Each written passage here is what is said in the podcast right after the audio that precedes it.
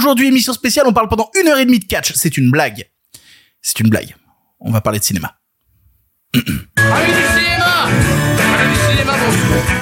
Bonjour à tous et toutes et surtout à ceux et celles qui ne sont pas d'accord aujourd'hui dans le pire podcast cinéma. La femme la plus détestée d'Hollywood s'appelle Carole et message à toutes les Caroles, vous êtes moins pire qu'elle. Je vous explique pourquoi. On parlera aussi de David Fincher, de son long métrage à venir et de ses films préférés car ce n'est jamais le mauvais moment de parler de lui. Dans la partie podcast, on abordera les sorties de la semaine et dans la partie YouTube, tous les films que j'ai pu voir en août, récents ou non, et ce que j'en ai pensé. Il y aura aussi la question du public et un rattrapage de 2023 qu'on peut dire bouleversant. Et voilà, c'est le pire podcast cinéma avec vous.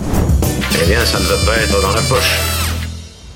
Avant de commencer, merci aux gens qui écoutent l'émission en podcast, qui sont abonnés au podcast. Abonnez-vous au podcast et aux gens qui regardent l'émission sur YouTube. Merci aux gens qui sont abonnés sur YouTube.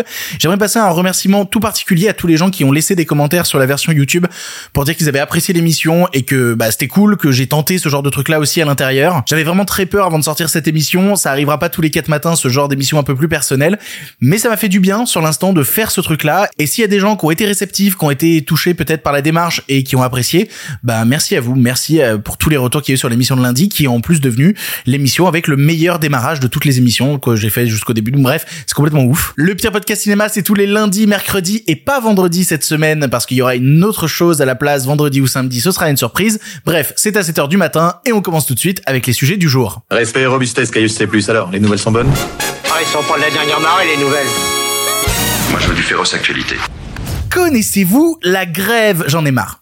Voilà, je, je, vais vous le dire très clairement, euh, j'ai utilisé tous les moyens à ma disposition pour parler de la grève. J'ai fait des blagues, j'ai été sérieux, j'ai raconté des histoires. Je crois que la seule étape que j'ai pas encore fait, c'est de faire un dessin animé et me chauffez pas parce que je sens que des animateurs vont me contacter. moi, si tu veux, je fais de l'animation. On fera pas de l'animation sur le sujet du jour. Ça n'arrivera pas. Et en fait, après le dernier épisode où je vous ai expliqué clairement avec euh, l'histoire de Teddy, trop gentil, que ils en avaient vraiment plus rien à foutre et que leur but profond était de détruire tout le système et de ne plus payer les gens qui bossaient à l'intérieur il est peu dire que je suis en train de perdre patience. Donc là aujourd'hui, on va parler de la grève, mais on va rigoler un peu. Voilà, on en a besoin, je pense, au bout d'un moment, d'extérioriser et de se foutre de la gueule des gens complètement stupides et déconnectés de la réalité qui osent écraser les plus petits dans ce combat-là. On va arrêter d'enrober la réalité, on va être un peu cash et ça va faire du bien à tout le monde, je pense, parce que merde, voilà, merde. Et je crois que j'ai déjà explosé mon compteur de gros mots pour cette émission, c'est super, putain. On va commencer par deux détails rigolos autour du sujet de la grève, mais des choses quand même assez importantes qui montrent des certaines évolutions.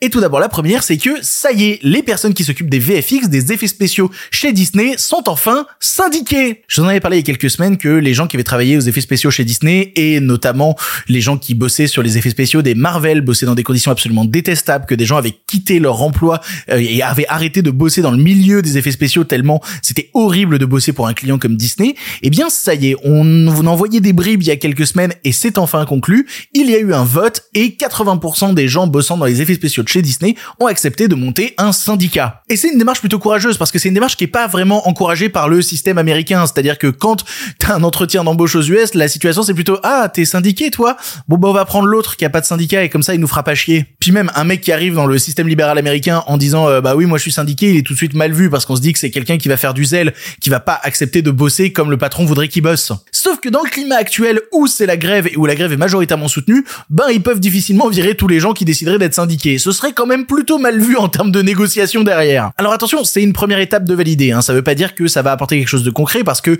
va y encore avoir d'autres votes en septembre pour élire bah, qui vont être les représentants du syndicat et ensuite il va falloir aller défendre leurs intérêts face à Disney et aux patrons de Disney et aux patrons de chaîne en leur disant clairement bah voilà on veut des meilleures conditions de travail et comme vous l'avez vu ces précédentes semaines euh, bon bah Disney quand il s'agit d'écouter les personnes qui sont dans la merde ils font un petit peu la sourde oreille donc c'est un long combat à pour ces personnes-là aussi. Mais ça reste quand même une plutôt bonne nouvelle comparé à l'autre petit détail qui est un truc qui a fait rager les Américains, puisque les Américains en grève ont découvert en faisant quelques recherches que les clauses qu'ils ont avec des plateformes comme Netflix ne sont pas les mêmes clauses que qu'ont par exemple les scénaristes, les comédiens et tout avec d'autres pays et notamment en Europe. Je m'explique en gros, mais euh, Netflix a été obligé en Europe par certaines directives européennes et certaines directives territoriales de faire ce qu'ils refusent de faire actuellement aux États-Unis, à savoir donner les chiffres aux différentes personnes qui bossent et les payer suivant le succès de telle ou telle série ou de tel ou tel film. C'est le cas en Allemagne notamment, c'est arrivé en 2020 cette situation-là et ça a permis que les gens de la série Dark voient ok bah c'est une série qui a énormément marché,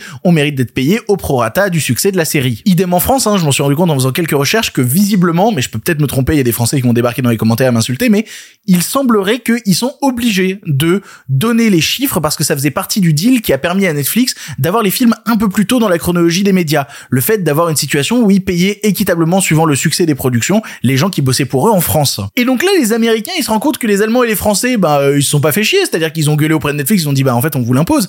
Vous voulez rester sur le territoire, vous faites ça, et Netflix a plié, et ils se rendent compte que, bah, c'est ce pourquoi ils se battent actuellement, et que Netflix plie pas. Un peu compliqué pour eux de se rendre compte que le marché américain est un marché libéral qui a absolument tout déréglé, ils sont absolument pas contents. Ils sont vraiment pas contents, mais pas autant pas contents que pas contents de ce qui va suivre. Ça fait beaucoup de pas contents. Je vous disais dans la dernière émission que l'AMPTP, le syndicat qui s'occupe à la fois des studios et des plateformes, avait décidé de recruter une nouvelle équipe de communication de crise pour euh, bah, essayer d'améliorer son image dans la grève en cours, plutôt que de payer les gens qui réclament des trucs. Mais ça, c'est un choix qu'ils ont fait. Ils ont fait le choix de recruter plutôt une équipe de communication de crise. Et visiblement, le premier taf de l'équipe de communication de crise a été de contacter le New York Times pour faire un article élogieux au sujet de Carole Lombardini. Je déconne pas, il y a un article qui vient de sortir dans le New York Times et qui s'appelle Carole Lombardini, aussi peu connue qu'une figurante, elle a pourtant un rôle majeur dans la grève à Hollywood. Pour ceux qui n'ont pas suivi certaines émissions, je vais vous faire un petit rappel de qui est Carole Lombardini, parce qu'il y a quelques émissions, tout ce que je trouvais à dire en conclusion sur cette personne, c'était on l'aime pas Carole. Voilà, on l'aime pas. Donc je vais essayer d'être un peu plus objectif. Carole Lombardini, c'est la responsable du syndicat de l'AMPTP, comme je vous disais, le syndicat qui représente les intérêts des studios et des plateformes. Son but à elle, c'est que les studios les plateformes sortent victorieux de la grève en cours. Et pour ça, toutes les méthodes sont bonnes. On l'a déjà vu ensemble, mais des extraits de négociations avec les comédiens ou avec les scénaristes étaient sortis dans la presse et on voyait qu'elle avait quand même une manière assez récurrente de parler de manière méprisante, infantilisante aux gens en face d'elle. Pour dire oui, votre petite grève, c'est bon, elle est bien gentille, mais les gens veulent juste retourner travailler. Et le fait est qu'elle en a un peu marre de cette grève. Parce que dans son contrat à Carole Lombardini avec les studios et les plateformes, elle a une clause qui indique que si jamais il n'y a pas de bordel avec euh, les acteurs, les scénaristes et tout, eh ben un bonus à la fin de l'année. Bonus qu'elle va clairement pas avoir cette année vu le bordel qu'il y a actuellement. Et même sans compter son bonus, Carole Lombardini, donc, qui représente les intérêts des studios et des plateformes qui refusent de payer convenablement les acteurs et les scénaristes, et eh ben, pour faire ce boulot-là, Carole Lombardini, elle est payée 1,2 million de dollars par an. Voilà, c'est son salaire. 1,2 million de dollars par an. Je vais faire un raccourci un peu violent et grossier, mais pas aussi violent que la réalité en vrai. Une personne est payée 1,2 million de dollars par an pour faire en sorte que les manifestants n'aient pas gain de cause. C'est ça la réalité. C'est ça la réalité de nos hôpitaux Je sors de mon objectivité, je l'aime pas Carole Lombardini. Voilà, je l'aime pas. Et après l'article du New York Times, je l'aime encore moins. Le seul but de cet article du New York Times, et c'est pas pour déconner, c'est de dresser un portrait positif de Carole Lombardini et de dire que les grévistes en face, ils sont des méchants pas beaux. C'est aussi bête que ça cet article. Vraiment ça a l'air abusé ce que je vous dis là, mais je déconne même pas, je vous lis l'entête de l'article. Carole Lombardini, la voix des studios dans les négociations fait profil bas, mais ça n'a pas empêché les scénaristes et acteurs en grève d'en faire la méchante. Ma pauvre, ma pauvre, il y a des personnes qui gagnent pas 26 000 dollars par an, qui arrivent pas à avoir d'assurance maladie, qui arrivent pas à nourrir leurs gosses, qui font actuellement la grève, et ils ont fait de toi la méchante parce que tu gagnes 1,2 million de dollars par an pour lutter contre leurs intérêts. Oh ma pauvre Vraiment, les bras m'en tombent qu'ils aient choisi que ce soit toi la méchante. Je suis étonné de cette situation. En vrai, j'aurais pu m'arrêter là et juste vous lire les réactions Twitter à ce sujet, parce que forcément les gens en grève actuellement ont réagi. Et alors, ils ont réagi, le premier truc qui m'a fait trouver, ils ont fait une parodie de l'article en utilisant Thanos. Mais c'est vraiment, ils ont repris quasiment les mêmes textes que l'article euh, sur Carole Lombardini avec Thanos en disant il est pas si méchant, ça m'a fait tellement rien. Le truc c'est que l'article en lui-même est une parodie de journalisme. C'est pas pour faire de la conspiration. Je vais vous dire ce qu'il y a dans l'article. Alors d'abord il la présente, voilà, Carole Lombardini, 68 ans, elle négocie pour les studios depuis 41 ans et elle a le rôle principal de la MPTP depuis 14 ans. On la décrit comme une femme mystérieuse qui n'a pas donné d'interview depuis 2009 et dit à ses collègues qu'avoir une personnalité publique peut nuire aux négociations. Elle a notamment refusé de commenter cet article. Il y avait pas besoin, l'article était déjà là pour commenter pour toi. Il y a un truc qui est vrai, c'est que du fait de son absence médiatique et du fait qu'on entend parler d'elle que quand elle dit des dingueries, elle est devenue une cible de choix pour les manifestants. Ce qui est vraiment pas étonnant. Et l'article critique notamment un compte Twitter qui a été créé et qui est un compte parodique de Carole Lombardini. Alors, Le compte en question a d'ailleurs partagé euh, l'article du New York Times et la manière dont il l'a partagé me fait trop rire. Il a partagé l'article en marquant Bébé est enfin dans le New York Times et tout ce que j'ai eu à faire, c'est passer 40 ans de ma vie à me foutre des travailleurs, lutter contre eux dans deux grèves historiques, fermer une industrie entière, mettre des milliers de personnes au chômage et engager un communicant de crise pour m'humaniser dans la presse. Ouch. Globalement, l'article attaque pas mal les grévistes qui font des blagues sur elle, notamment sur le fait que euh, ils ont dit qu'elle voulait que les réunions de négociation se terminent assez rapidement pour pouvoir aller manger chez Cheesecake Factory. Alors de base comme ça, ça ressemble un petit peu à une blague grossophobe, sauf que en vrai, si tu regardes le plan de la MPTP, en fait, quand tu sors de la MPTP, t'es en face d'un Cheesecake Factory. En fait, attention à ceux qui se tapent l'émission à 7h du matin, ils font un burger où en plus du steak, ils te mettent un truc pané rempli de mac and cheese dans le burger. C'est indécent ce truc. Bon, pour revenir à l'article après, il y a vraiment des choses dont on a rien à foutre. Genre l'article nous dit euh, qu'elle est fan de baseball. Voilà, je déconne pas. C'est vraiment une des premières lignes de l'article. Ils, en ont fait d'elle la méchante, alors que c'est une fan de baseball. Il y a des interviews des gens qui ont travaillé avec elle, notamment l'ancien négociateur syndical de Disney, voilà, qui dit que c'est une personne drôle, qui sait être dure quand il faut. Et l'article rajoute en plus qu'elle y est vraiment pas pour grand chose parce que elle, son but, c'est juste de gérer les égos euh, de deux milliardaires comme Bob Iger, Bobby Chou ou Teddy Ted Sarandos, voilà. Est qu'une employée qui exécute les ordres. Elle exécutait juste les ordres. Je ne ferai pas de point Godwin là-dessus. Mais je trouve étonnant qu'on utilise ça comme excuse pour une personne qui bosse depuis 41 ans dans ce boulot-là. Voilà, je veux dire, ça fait 41 ans que t'es dedans. Tu n'as plus l'excuse de elle exécute juste les ordres. Ça fait un moment qu'elle profite quand même un peu de la situation. Alors attention, après les grévistes critiqués, il y a ceux qui lui font des compliments. Voilà, les seuls cités ensuite, c'est ceux qui lui font des compliments, qui expliquent qu'elle inspire beaucoup de respect ou que c'est une personne juste. Et après ça rebelote de quoi parle l'article De son équipe de baseball préférée C'est les Red Sox et les Dodgers. Je sais pas, j'y connais rien au baseball. J'y connais absolument rien au baseball. On a le droit à tout son cursus, elle vient d'une famille ouvrière, elle a voulu être avocate et s'est battue pour l'être. Et c'est comme l'histoire de Teddy. Hein. C'est pas parce que t'es né dans une famille pauvre qu'après t'as pas renié tes principes. Et l'article se conclut en disant qu'elle a un boulot difficile, ce qui est vrai, pour de vrai. Et là, je suis très premier degré. Je pense que elle a pas un boulot facile. Vraiment, je ne souhaite pas avoir son travail. Mais ensuite, il y a quand même le patron de Warner qui dit que, malgré la difficulté de son travail, c'est avant tout une femme qui aime relever des défis. Hashtag girlboss. Bon, là pour information, j'avais écrit une conclusion qui, avec du recul, quand je l'ai regardé au montage, me convenait absolument pas. Parce qu'en fait, je commençais à dire que ça se voyait qu'en lisant l'article, il avait été acheté par les gens de la MPTP, par les studios et les plateformes, et qu'ils essayaient de vendre leur soupe à qui voudrait bien l'entendre, et cette fois-ci forcément au New York Times. Mais en vrai, on n'a aucune certitude de ce truc-là, donc ce serait vraiment déplacé que de dire « Oh, l'article a été acheté !» Parce qu'en vrai, on n'a pas de preuves. On a des soupçons, mais on n'a pas de preuves. Tout ce que je peux constater dans l'article, c'est qu'il tend vers la désinformation en ne multipliant pas les sources, en ne prenant que des personnes continuellement positives et en ne s'attaquant qu'à des côtés vie privée pour essayer de défendre quelqu'un qui actuellement au sein de la grève a un bilan désastreux que tout le monde dénonce. Donc je peux pas affirmer que l'article a été acheté parce que ce serait profondément un mensonge sans preuve adéquate, preuve qu'on n'aura probablement jamais. Par contre, ce que je peux constater, c'est que l'article fait la désinformation à un moment clé de la crise de la grève. Et ça, ça c'est inquiétant. Et du coup quoi? Du coup quoi maintenant? Et maintenant, la balle est dans le camp du public. C'est à vous de décider ce que vous en pensez. Et si je peux me permettre de donner mon camp, ça fait un petit moment que je ne fais pas partie de celui qui soutient la désinformation dans la presse. Non, non, on n'aime pas trop ça ici. Allez, on avance parler de David Fincher parce que aucune occasion n'est mauvaise pour parler de David Fincher. Bon, j'ai dû enregistrer l'émission un peu en avance. Là, on est lundi au moment où j'enregistre et pour le coup, on vient d'avoir l'affiche du prochain film de David Fincher qui s'appellera The Killer et qui sortira directement sur Netflix après avoir fait son avant-première dans quelques jours à la Mostra de Venise. Et outre le fait que l'affiche est magnifique, parce que oui, je trouve que la nouvelle affiche est très belle, ce sera pas l'affiche finale, mais cette affiche-là est très belle, et de la même manière que le film précédent qu'il avait fait pour Netflix, Manque, avait aussi une affiche sublime, je suis un peu hypé pour plusieurs raisons. La première, c'est que c'est adapté d'une bande dessinée française, ce qui a amené David Fincher à tourner une très très grande partie du film en France. J'adore. L'idée de voir la France filmée par David Fincher me ravit au plus haut point. Ensuite, parce que le scénariste c'est Andrew Kevin Walker, et la seule autre collaboration qu'il a eue avec David Fincher, c'était sur Seven Autant dire que quand les deux bossent ensemble, ils font plutôt des trucs sympas. Et enfin parce qu'au casting, bah il y a Michael Fassbender et Tilda Swinton. Et déjà que j'aime beaucoup Michael Fassbender, moi tu rajoutes Tilda Swinton quelque part, j'y vais en courant. Et puis surtout, bah il faut bien le dire, David Fincher il a jamais fait un mauvais film. C'est jamais arrivé, même Alien 3. Je suis désolé, Alien 3 c'est super. Même ses clips sont géniaux. Je veux dire, quand, quand, quand j'étais gamin, moi un de mes clips préférés c'était celui de Englishman in New York de Sting, c'est David Fincher qui l'a fait.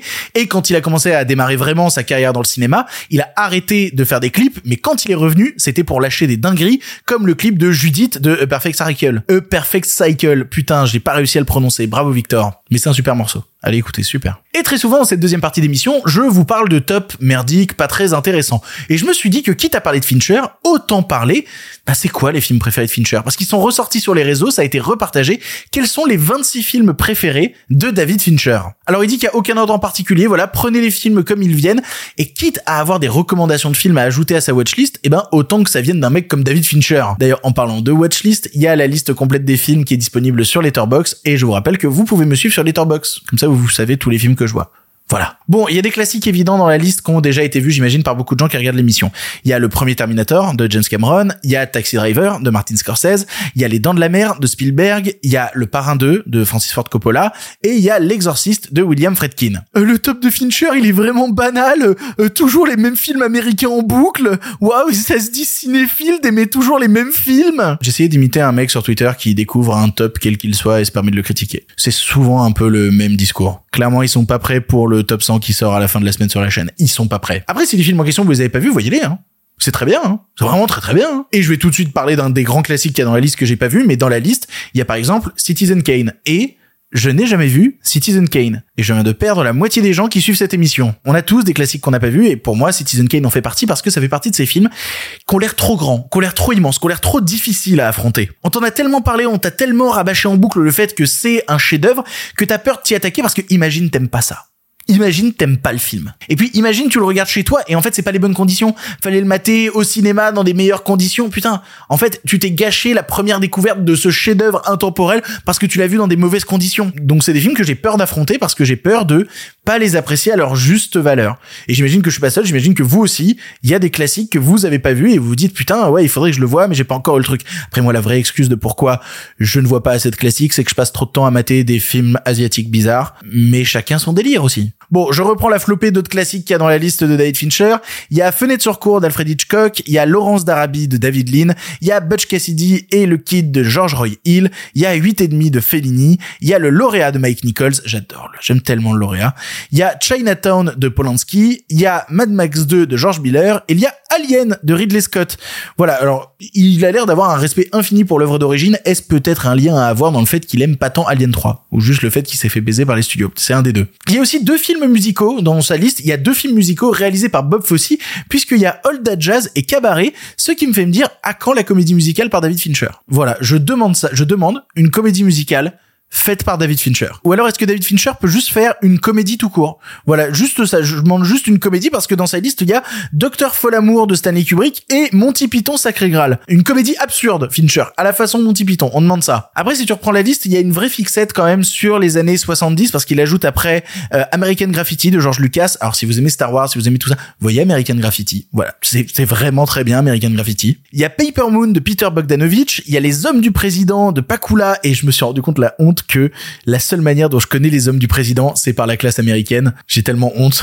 Il y a Les Moissons du siècle de Terrence Malick, il faut vraiment que j'ai trop hâte de voir Les Moissons du ciel. Il y a Animal House de John Landis. Alors j'avais jamais entendu parler de celui-là de John Landis qu'on connaît beaucoup plus pour euh, les Blues Brothers par exemple ou pour mon préféré à savoir le loup-garou de Londres, c'est ça? Oui, c'est le loup-garou de Londres, c'est le loup-garou de Londres, c'est trop bien. Je croyais que c'était le loup-garou américain de Londres, c'est pour ça que j'ai bugué. Et enfin, il y a Bing Vert de Al Ashby qui est le réalisateur de Harold et Maud. Les deux derniers films de la liste sont sûrement les deux que j'ai le plus envie de voir, clairement, puisqu'on a L'année de tous les dangers de Peter Ver euh, qui fera plus tard donc euh, le Truman Show ou euh, le Cercle des poètes disparus et on a Zelig qui est un docu-fiction réalisé par Woody Allen sur l'histoire d'un homme caméléon capable de se comporter comme n'importe qui.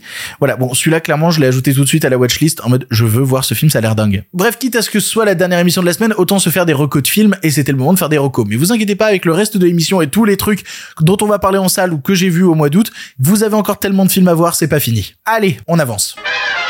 Hey, si tu écoutes ça, c'est que tu es dans la partie podcast de l'émission et on va parler ensemble des sorties ciné de la semaine.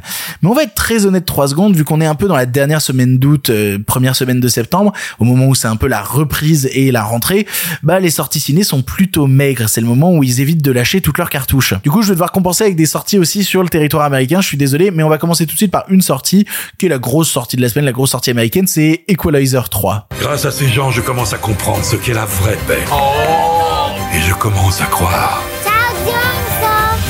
j'ai enfin trouvé ma place. Alors je vais tout de suite me placer en tant que néophyte de la saga des Equalizer parce que je les ai jamais vus. Il paraît que c'est rigolo, mais après le style du cinéma d'Antoine Fuqua, je le trouve un peu beauf par instant. L'histoire, ça raconte bah, le tueur à gages d'Equalizer 1 et 2 qui est maintenant retraité en Italie, et je trouve ça marrant d'ailleurs que le film se déroule en Italie. On en avait parlé sur le cas euh, Fast and Furious ou euh, euh, Mission Impossible 7, le fait que l'Italie actuellement est un endroit très avantageux pour tourner des films, et ben ça se prouve. Et bref, ils ont orienté tout le scénario pour que Denzel Washington aille se taper avec la mafia locale en Italie. Ce qui est marrant, c'est que dans le film, il y a Dakota Fanning, et ça me rappelle le fait que Denzel Washington et Dakota Fanning ont déjà fait équipe il y a quelques années dans le merveilleux et magnifique Man on Fire de Tony Scott. Voilà, je- j'ai- plus que Equalizer 3, j'ai envie de revoir Man on Fire. On continue avec une comédie française qui s'appelle Super Bourré.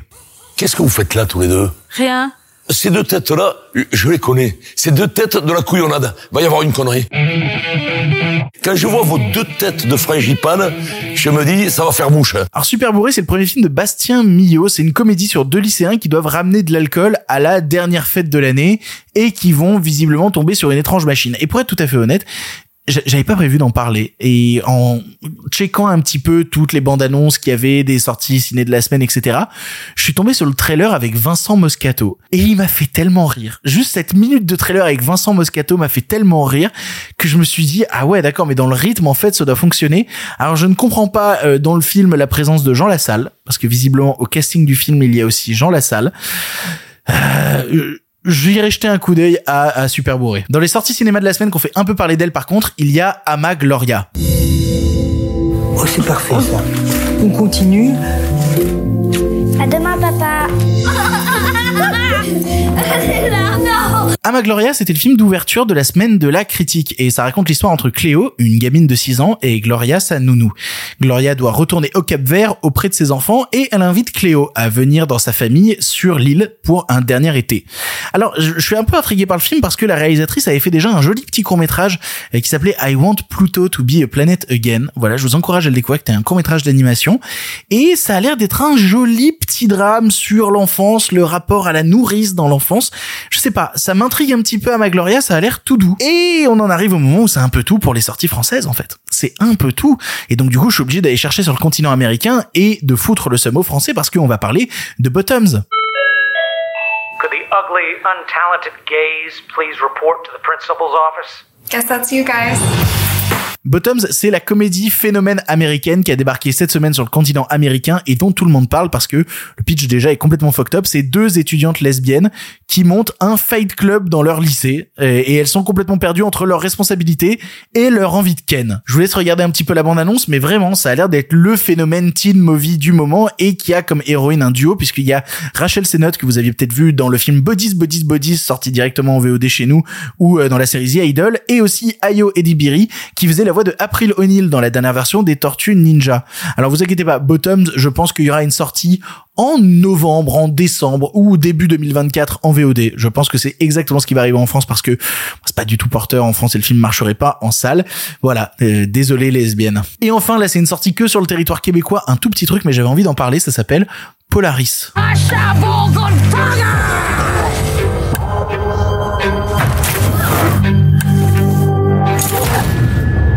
Polaris, c'est un film de science-fiction canadien. Oui, monsieur, film de science-fiction canadien qui se déroule en 2144 pendant une nouvelle ère glaciaire et où Sumi, qui est une gamine qui a été élevée par une ours polaire, doit échapper à des trappeuses sanguinaires qui règnent sur le territoire autour d'elle. Et ça a l'air d'être un véritable film de survie de science-fiction dans la neige, qui a fait le tour des festivals pendant un an, qui avait du mal à trouver euh, un distrib. Il avait été présenté par exemple en Fantasia, à Fantasia, pardon, il y a un an en 2022. Et voilà. Et enfin, il sort en salle et comme toute proposition de cinéma de et ben je suis intrigué. Je suis intrigué, j'ai envie d'aller y jeter un coup d'œil parce que c'est des films qui sont pas faciles à produire, qui sont des des bagarres pour les gens qui les créent pour essayer d'exister et Polaris, film de science-fiction canadien, bien envie d'aller jeter un coup d'œil. Bref, c'est tout pour les sorties de la semaine. Il y en aura des plus intéressantes la semaine prochaine, je vous le promets. On avance. Les nouvelles n'étaient pas très fraîches, en effet. C'est l'heure de la question du public. Vous le savez, dans chaque émission, vous pouvez poser une question. Pour ça, il vous suffit bah, d'être abonné à mon compte Instagram. Voilà, je poste une story où je dis "Eh, hey, poser une question." Et puis comme ça, vous pouvez poser une question. Je l'écris comme ça, voilà, Euh, euh, sans les consonnes, globalement. Et la question du jour vient de Théophile Bourguignon qui dit "La chute de Disney au box-office dernièrement est-ce réversible? Alors chute, il faut quand même relativiser. Bon, j'imagine que tu veux parler des films majeurs de Disney, donc pas à la Fox et autres. hein. Vraiment, on va se focus sur Disney. Alors en Disney Pixar, il y a Élémentaire qui a eu un démarrage timide, c'est vrai. euh, tout le monde le plombait en première semaine, mais qui a eu un vrai succès sur le bouche à oreille et il vient notamment de dépasser au box-office Across the Spider-Verse. Il continue d'engranger du pognon alors qu'il en est à 8 semaines de diffusion. Preuve qu'il faut pas enterrer tous les films après la première semaine, ce que j'ai eu tendance à faire avec certains, parfois à tort, parfois à raison. Alors ok, c'est Pixar, si on veut parler de pure Disney, bah effectivement il y a eu Avalonia et Avalonia bah, a été complètement abandonné en termes de communication par Disney. Ils ont assumé que le film se planterait. Et en comparaison à avant, bah il y a Encanto, mais c'est compliqué de comparer parce que c'était pendant la période Covid et malgré le Covid, c'est devenu un vrai phénomène qui a quand même eu 300 millions en salle. Donc niveau animation, c'est pas immense, mais ça se maintient. Et à côté de ça, si on veut regarder du côté de Marvel, bah c'est énorme. Je veux dire Black Panther 2 850 millions au box-office, Les Gardiens 3 840 millions de dollars au box-office. Ça va, ils vont bien hein. Et je parlais du film live action de la petite sirène qui a fait 500 millions, ils espéraient plus pour pouvoir totalement se rembourser, mais 500 millions, c'est quand même pas déconnant. Alors c'est vrai qu'il y a eu des semi-plantages, il faut bien en parler, notamment Indiana Jones 5, voilà, qui a fait 371 millions. Mais en fait, le problème d'Indiana Jones 5, c'est que le film coûtait bien trop cher dès le départ. Et le film Haunted Mansion, qui a vraiment pas trouvé son public, parce qu'il a fait moins de 100 millions de dollars au box-office. Là, C'est dur. Là, c'est un vrai échec. Mais ce qu'il faut comprendre, c'est que Disney, des échecs, c'est pas la première fois qu'ils en ont. Je veux dire, là, l'échec de Haunted Mansion, ça se classe quand même parmi les 100 films qui ont rapporté le plus d'argent de l'histoire de Disney. Juste ça. Faut arrêter de croire le narratif qui est que euh, Disney, c'est vraiment très compliqué, ils vont perdre du pognon parce qu'ils sont trop woke, blablabla. C'est des conneries. C'est des conneries. Niveau salle, ils se défendent encore, Disney. Tout n'est pas des gros succès, il y a des choses qui se plantent, mais c'est toujours arrivé dans l'histoire de Disney. Et ils ont toujours su rebondir. Par contre, si on veut s'inquiéter de d'autres détails sur Disney, on peut s'inquiéter de leur action en bourse. Parce que pendant la grève, et vu qu'ils prennent des décisions désastreuses, eh bien, ils ont perdu niveau euh, cote de l'action. Ils ont jamais été aussi bas depuis 2014. Et c'est marrant parce que tu peux voir les chutes à la bourse suivant les décisions qu'ils prennent. Quand il y a eu les trucs catastrophiques avec la WGA l'autre jour, bah, tu les as vus perdre d'un coup. C'est un peu marrant. Bref, Disney. Je vais faire le conseil de classe. Euh, Disney peut mieux faire. Voilà. Vous avez du potentiel. Vous pouvez vous en sortir. Mais il est temps pour vous de prendre les décisions qui changeront votre avenir. Rattrapez-vous, parlez mieux à vos camarades et peut-être qu'un jour vous aurez les félicitations du jury. On l'espère. Pour le cinéma, monsieur Leblanc, pour le grand écran, pas pour la petite lucarne. On va terminer avec un film pour ce soir et vous savez, vous pouvez passer dans l'émission, il vous suffit d'envoyer un audio de 3 minutes environ à l'adresse mail. Je le dis à chaque émission. Vous avez retenu le mail, il est dans la description. Le pire podcast cinéma@gmail.com. Vous envoyez un audio d'environ 3 minutes et vous passez dans l'émission. Et vous pouvez parler de n'importe quel film. Voilà, faites-le. À chaque fois, je dis un peu le même discours, mais en vrai, let's go, quoi, faites-le. Et aujourd'hui, on va parler d'un film qui est sorti en début d'année 2023 et que j'ai rattrapé tout récemment, à savoir, Je verrai toujours vos visages. On met des petites claques, c'est pour impressionner. Mais des claques, c'est des coups. En vrai, j'ai l'impression que j'ai jamais rien décidé dans ma vie. Assume Nous sors pas tes excuses débiles, là Alors je viens de le rattraper, le film a débarqué en salle en mars et il vient de sortir en VOD et j'étais très intrigué par le long métrage parce qu'il a vraiment pas un sujet facile. Je veux dire, la justice restaurative, là dans le film, l'idée globale, c'est mettre en contact des personnes qui ont commis des braquages à main armée avec des gens qui en ont été victimes et qui vivent avec ces traumas-là. Et comment ces personnes, en se mettant en contact, vont dialoguer, tenter de se comprendre, tenter de s'énerver, parfois ne pas s'écouter, mais au moins quelques heures par semaine, essayer de parler. Et en plus de ça, le parti pris est casse-gueule dans le film parce que il y a une autre histoire qui s'emboîte là-dedans avec une autre victime qui contacte la justice ré- réparative pour justement ne plus avoir à croiser son frère. Vous verrez pourquoi. Et donc, ça va beaucoup parler. C'est un film qui se repose sur le dialogue. Et la mise en scène du dialogue s'est toujours retrouvée confrontée à une impasse qui est comment se battre pour que ce dialogue ne fasse pas trop théâtral. Parce que c'est la peur, on est dans le cinéma, on est dans le mouvement. Comment on fait justement pour dégager du mouvement de la part de gens qui sont assis en cercle et qui sont juste à parler, à s'exprimer? Parce que c'est un reproche qu'on fait souvent à certains films, ah, celui-là était trop théâtral. Comment on sort de ça? Bon, déjà, pour pas partir en mode difficile, tu files tes dialogues à des acteurs et des actrices ultra talentueux. Et c'est le cas. Le casting a zéro fausse note. Vraiment, j'ai toute la liste du casting ici. Hein. Adèle Exarchopoulos est dinguissime dans le film. Dali Ben Salah, on n'en parle pas assez, mais chaque fois qu'il a sa présence à l'écran, je suis terrifié. Il y a Leila Bekti qui a plus rien à prouver elle non plus. Elodie Boucher, ce qu'on voit pas assez. Suliane Brahim qui vient de la comédie française. Gilles Lelouch. Alors, je vais faire un jour une association de défense de Gilles Lelouch. Parce que je vois des gens critiquer Gilles Lelouch parfois, alors que Gilles Lelouch est un acteur incroyable. Gilles Lelouch est le seul point positif d'Astérix et Obélix l'Empire du Milieu. J'adore Gilles Lelouch. Vraiment. Il y a Miu Miu qui me brise le cœur à chacune de ses apparitions. Il y a Jean-Pierre Daroussin. Il y a Fred Testo qui arrive vraiment à faire oublier son image de Fred C'est vraiment très bien. Et bref, tout le monde arrive à avoir son moment, son dialogue, sa possibilité de partition virtuose. J'avais fait une blague sur Letterboxd après avoir vu le film. Je disais putain, c'est chiant.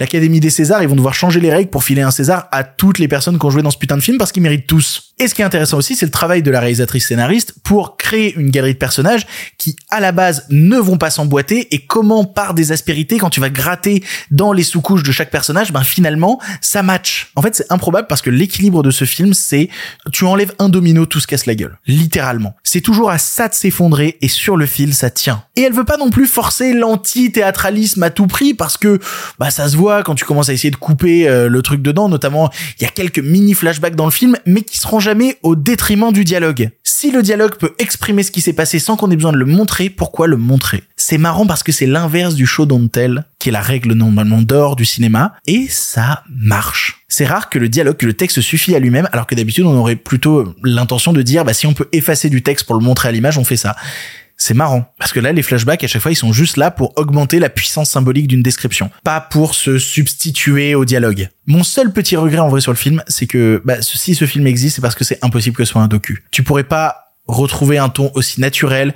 et que les gens se racontent comme ils se racontent dans le film, c'était un documentaire. Et pourtant, je rêverais de voir un documentaire sur ce sujet-là. Je rêve d'un documentaire sur ce sujet réalisé par deux pardons. Voilà, euh, vraiment. Et peut-être que si ça avait été réel, bah il y aurait moins eu une happy end, ça aurait été peut-être plus dur, ça aurait été peut-être plus violent. Mais est-ce qu'après tant de violence, une violence supplémentaire est nécessaire? Je suis pas certain. Le but c'est de c'est de réparer et ça répare plutôt pas mal. Je comprends pas cette violence. On est là pour favoriser leur réparation. C'est ainsi que se termine cette émission du pire podcast cinéma. Je vous rappelle qu'il n'y a pas d'émission ni ce vendredi ni ce lundi, mais que sur YouTube, il y aura une grosse vidéo qui va sortir que je bosse depuis un mois pour compenser ça et on se retrouvera dans l'émission, ben, mercredi prochain. Voilà. À ce moment-là, c'est bon, ça reprendra et entre temps, grosse vidéo YouTube. Je ne vous abandonne pas trop longtemps. Je fais un tour en France à l'heure actuelle où sort cette vidéo. Je suis en France. Voilà. Euh, j'ai hâte. Je vais pouvoir manger du fromage et de la charcuterie. j'ai trop hâte. Et nous, on se retrouve très vite. Pour l'instant, c'est terminé. Mais si vous en voulez encore. Non mais oui, bien sûr, mais c'est fini cette histoire là. Par contre, euh, la prochaine fois, avec plaisir.